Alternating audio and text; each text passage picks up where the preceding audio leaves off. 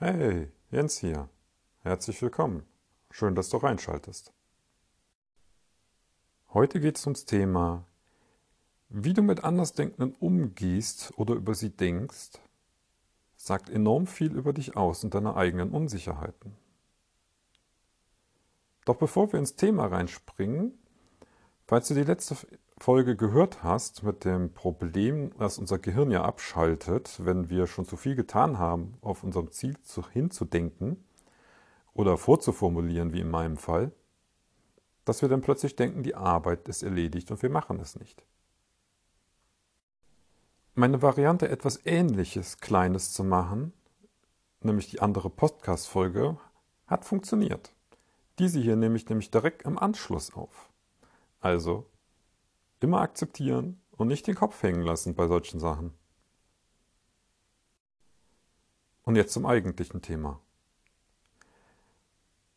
Das Thema ist nicht einfach und ich werde auch dieses Mal auch keine Beispiele nennen, weil das Problem mit Beispielen bei dem Zusammenhang ist, dass sich denn irgendwo gedanklich die Diskussionen in deinen Kopf eigentlich nur noch um das, um das Thema drehen, aber nicht um das, was ich dir eigentlich zeigen oder aufzeigen möchte.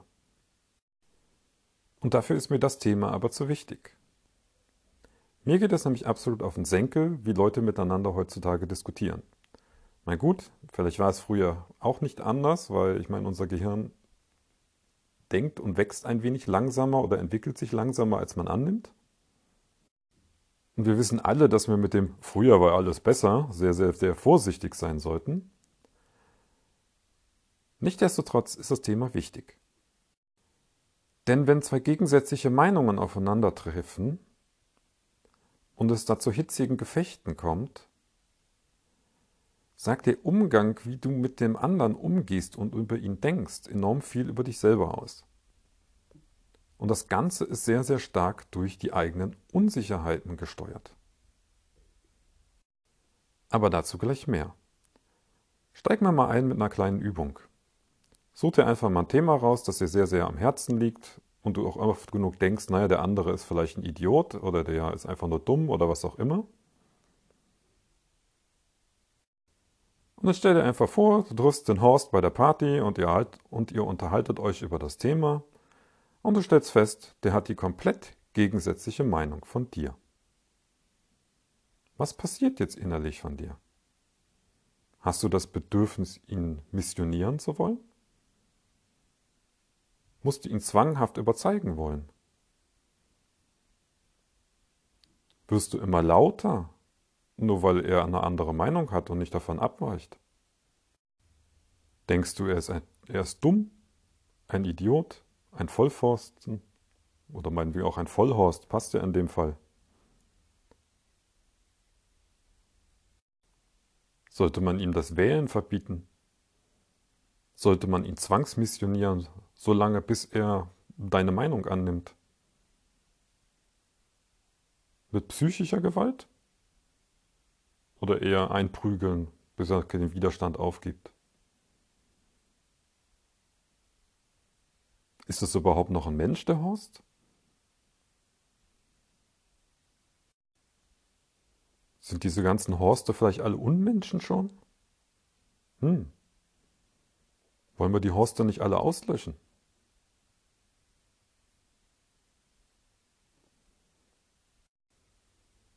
Stopp ruhig mal für ein paar Minuten und lass es mal nachwirken. Und dann komm einfach wieder zurück zur Folge. So, willkommen zurück. Ja, die letzten Fragen oder Anregungen mögen ein bisschen krass sein für manch einen. Aber seien wir mal ehrlich, das ist das, was Menschen im Extremfall tun. Nicht bei jedem Thema.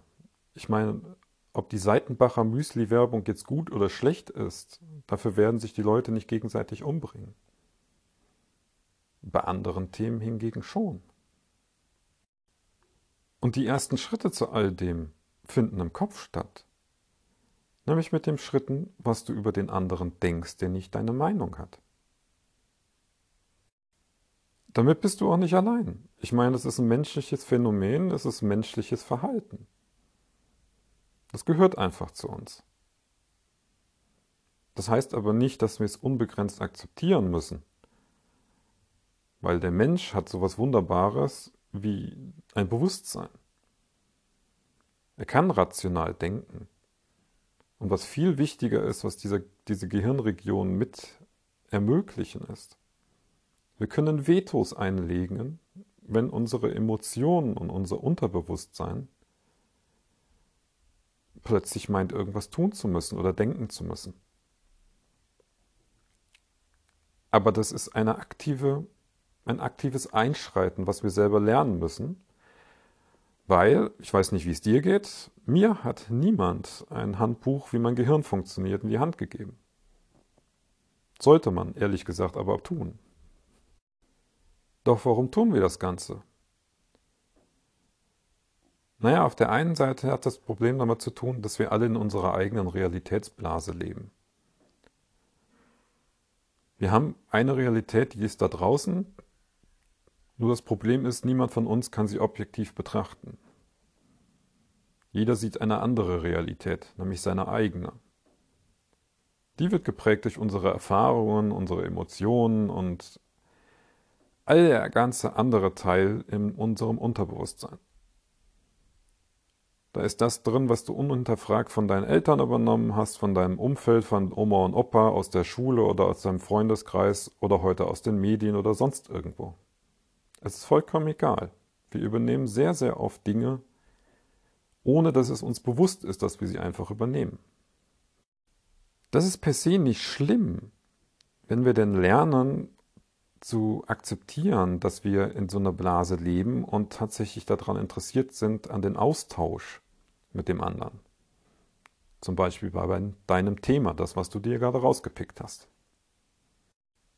Gefährlich wird sowas, wenn das allerdings mit der menschlichen Unsicherheit verbunden ist. Vornehmlich unserem Selbstwertgefühl und unserer Identifikation. Die liegen nahe beieinander. Fangen wir mit dem Selbstwertgefühl an. Es gibt die Leute, die haben ihr Selbstwertgefühl mit sich selber verbunden. Sie sehen sich als ganze Person und ziehen daraus ihren Selbstwert. Es gibt aber auch Leute, die ziehen ihren Selbstwert aus einem externen Faktor, zum Beispiel ihre Arbeitsleistung. Die haben auch oft innerlich keinen Selbstwert mit sich selber verbunden, sondern haben ihn tatsächlich an ihre Arbeitsleistung gekoppelt mit dem Effekt, dass jede Kritik an deren Arbeitsleistung für sie auch immer eine Kritik an sie selber ist, als sie als Person. Und wenn Menschen sich angegriffen fühlen, dann reagieren sie mitunter sehr drastisch und äh, schrecken auch vor Gewalt nicht zurück. Bei der Identität, also so wie wir uns sehen und mit was wir uns identifizieren, ist es ähnlich. Wenn ich sage, ich bin Vater, habe ich eine gewisse, identifiziere ich mich mit der Vaterrolle. Ich habe eine gewisse Vorstellung davon, wie ein Vater zu sein hat. Diese Vorstellung kann aus meinen eigenen Erfahrungen und aus meinen eigenen Meinungsbildungen oder wie auch immer entstanden sein. Es können aber viele Faktoren da drin sein oder vielleicht auch das gesamte Bild, das eigentlich von der Außenwelt kam. Das heißt, du hast quasi seit deiner Geburt aufgesogen, wie ein Vater zu sein hat und was den Leuten gesagt wird und äh, wie sie sich zu verhalten haben, geplant, äh, gepaart mit äh, Berichterstattungen im Radio, Fernsehen, Internet oder sonst was, was denn die Vaterrolle ausmacht. Wie der zu sein hat, was, der, was er machen darf, was er nicht machen darf und sonstige Sachen. Das Problem ist jetzt tatsächlich, wenn unter Umständen dein Thema mit einer dieser Varianten verknüpft ist. Das kann entweder direkt sein, zum Beispiel weil ich mein Selbstwertgefühl und meine Identifikation aus meiner Vaterrolle sehe und jede Kritik an, der, an meiner Arbeit als Vater wäre dann automatisch eine Kritik an mir? Oder ist es ein Thema, was nahe dran ist an meiner Identifikation? Wenn ich mich als weltoffenen Vater sehe, dann gibt es ja Themenbereiche drumherum, jetzt ohne sie zu nennen, die ja schon Einfluss darauf haben können, ob ich mich noch als weltoffen sehen kann. Wenn ich meinen Nachbarn plötzlich aus dem Nachbarland nicht mehr mag oder da ungern hinfahre, beißt sich das ja mit dem Weltoffenen. Und damit entsteht eine Dissonanz in uns selber. Weil das, was wir gerade tun oder fühlen in die eine Richtung, widerspricht quasi dem, was wir als Selbstwertgefühl oder Identifikation haben. Und ja, auch bei den Identitäten, es können mehrere sein als nur eine. Diese Unstimmigkeiten mögen wir aber nicht. Nee, die mögen wir einfach nicht. Und jetzt gibt es typische menschliche Verhaltensmechanismen, die dann triggern. Das wäre tatsächlich die Erkenntnis, okay, wir müssten vielleicht was ändern, da passt was nicht zusammen, also müssten wir unsere Identität oder unser Selbstwertgefühl weiterentwickeln und anders verknüpfen und solche Sachen. Oder ist es das, was wir sehr oft tun? Wir reden den anderen schlecht. Es ist gerade in den Bereichen, wenn es eine Gegenmeinung gibt. Und da es so eine Gegenmeinung ständig daran erinnern kann, dass wir diese Dissonanz haben, diese Unstimmigkeit, geht der Mensch auch tatsächlich sehr oft hin und versucht, diese andere Meinung zu besiegen. Das reicht vom friedlichen, ich möchte ihn überzeugen, bis zum gewaltsamen, naja, da hilft nur noch die Ausrottung dieser Meinung, sprich des ganzen Menschen dahinter. Und diese Reaktion und Auswüchse, Brüche, die siehst du zuhauf in unserer modernen Welt. Ich meine, dank dem Internet immer mehr. Und ab einem gewissen Punkt hat derjenige sich zu einem Extremisten entwickelt. Und Extremisten sind sich näher, als sie eigentlich glauben. Die sind näher an der anderen Meinung dran, als sie eigentlich glauben. Und vor allem haben sie das gleiche Verhaltensmuster am Tag. Und das geht oft tatsächlich nur noch darum, den anderen auszulöschen, damit die andere andere Meinung weg ist. Es geht gar nicht mal so um die Person dahinter oder um den Menschen, sondern die andere Meinung muss weg. Weil diese andere Meinung, diese andere Ansicht eine Gefahr fürs eigene Selbst ist. Wenn ich mich so bedroht fühle, dadurch, dass diese andere Meinung da ist, wenn ich mich da so bedroht fühle in meiner eigenen Identität, versuche ich die doch loszuwerden. Und das ist scheiße. Weil es muss nicht so sein. Weil du kannst tatsächlich vorher anfangen, gegenzusteuern. So hart das vielleicht klingt, aber diese ersten Gedanken, diese Impulse, die man hat, dem anderen seine Meinung aufdrücken zu wollen, seine Ansicht, weil man selber hat ja nur die absolute Wahrheit, die es am Rande gemerkt überhaupt nicht gibt, aber wir haben sie. Und jetzt habe ich den anderen meine Meinung eingegeben oder ich will ihn unbedingt überzeugen. Das sagt Sand verdammt viel über meine eigenen Unsicherheiten aus. Nämlich eigentlich, dass ich ein Problem habe. Dass mein ich das Gefühl habe, meine Identität, mein Selbstwertgefühl, mein Selbst ist in Gefahr nur weil der andere Seitenbacher Müsli-Werbungen mag und ich nicht. Klar, sowas haben wir nicht bei allen Themen. Es gibt so ein paar Themen, die treffen uns mehr. Da sind wir da auf der Stufe mal ein bisschen weiter oder auch nicht. Ich meine, wir unterscheiden uns alle. Ist ja auch gut so. Und wir haben alle unterschiedliche Vorerfahrungen, Einstellungen und unsere Verknüpfungen. Was mir am Herzen liegt, ist dir klarzumachen, dass wenn du noch in dem oberen Teil bist, dass du noch denkst, ich will dem unbedingt überzeugen oder der andere ist ein Idiot, dann hast du die besten Chancen daran zu arbeiten und zu erkennen, dass das Problem vielleicht woanders liegt. nämlich in erster Linie bei dir und deinem Umgang damit. Und dann kann man sich irgendwann, wenn man das geschafft hat, tatsächlich sachlich mehr über das Thema unterhalten. Und dann stellt man vielleicht sogar fest, ey, wir sind uns in vielen Fällen ja einig, nur bis auf den einen Punkt nicht. Und dann denkt man mal drüber nach und denkt vielleicht, na, kommt auf den Schluss, der andere könnte ja doch recht haben. Ich lieg falsch oder vielleicht lieg ich falsch und der andere, äh, äh ich habe recht und der andere liegt falsch. Und man kann seine Meinung anpassen. Und man kann friedlich miteinander sprechen. Denn das ist etwas, was die Welt mehr braucht. Leute, die selbst reflektieren können und es tun,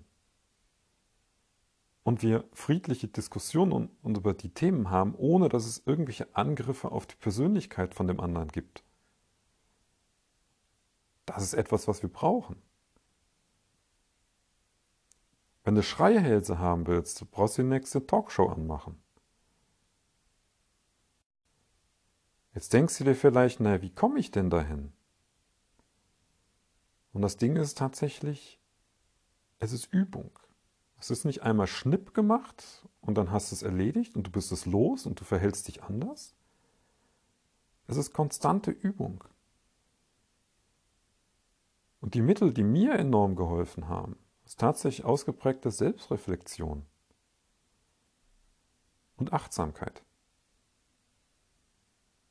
Ich weiß, manche können das Wort nicht mehr hören, vor allem wenn es jetzt ins, ins Berufsleben reingeht und irgendwelche Achtsamkeitscoaches und sonstige Sachen in die, in die Bude geholt werden und sich am Ende nichts ändert, weil sich der Laden selber nicht ändert.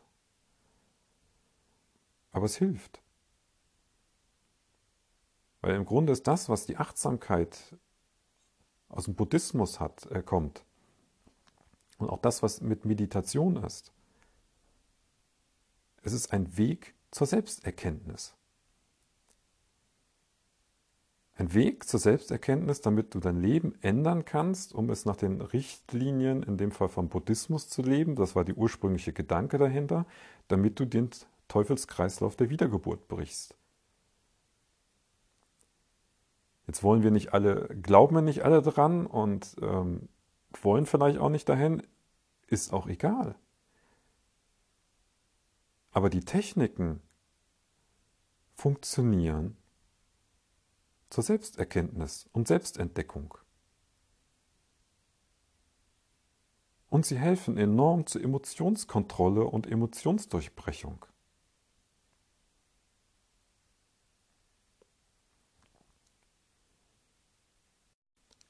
Aber der erste Schritt, achte einfach mal drauf.